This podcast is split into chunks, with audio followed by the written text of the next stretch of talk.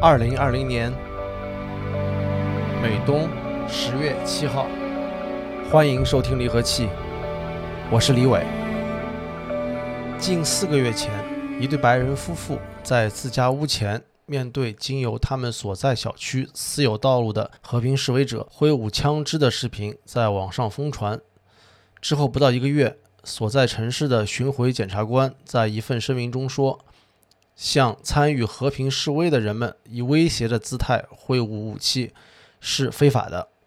这位检察官还表示，他不排斥通过某种缓刑的形式解决起诉。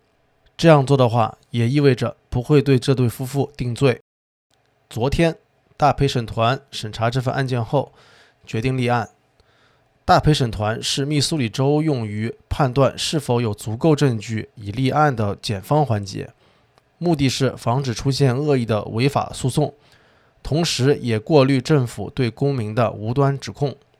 大陪审团的审议由起诉方检察官，而不是由法官主持。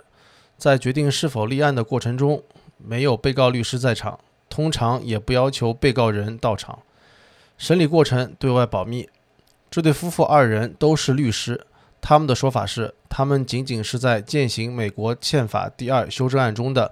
武器持有权修正案的具体原文为：纪律良好的民兵队伍对于一个自由国家的安全实属必要，人民持有和携带武器的权利不得予以侵犯。同时，该夫妇认为他们的做法也符合密苏里州法律的城堡原则。密苏里州法律的城堡原则下，视你的家园为你的城堡，允许你使用武力对抗入侵者。你也没有义务需要主动退让。该州与其他州相比，更允许物产的所有者使用合理的武力，包括致命的武力。警方的声明提到，当时有示威者害怕受伤，因为夫妇中有一人的指头放在了枪的扳机上，并且他显得很亢奋。这对夫妇则表示，很难说游行是和平的。示威者无视小区外的禁止入内警告牌，毁坏了一扇铁门，跑到了小区私有的街道上。这对夫妇说，他们感受到了威胁。负责轻罪的市议会对九名示威者发起了不法入侵的轻罪指控，但是后来市议会办公室撤销了所有这些指控。对此，这对夫妇感到不公平。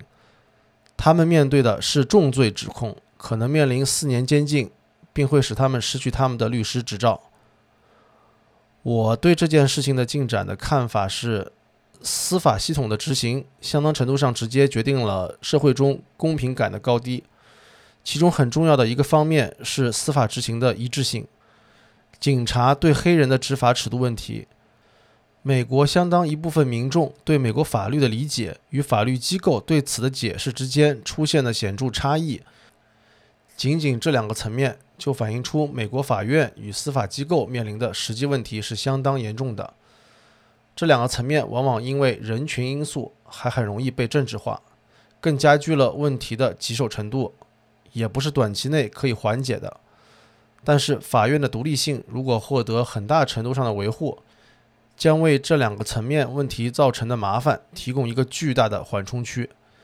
因为人们还会对法律机构保持信心，按照程序的设计去发挥他们不满的能量。我们很容易高估一件事短期内的影响，我们也很容易低估这件事中长期的影响。感谢您的收听，再见。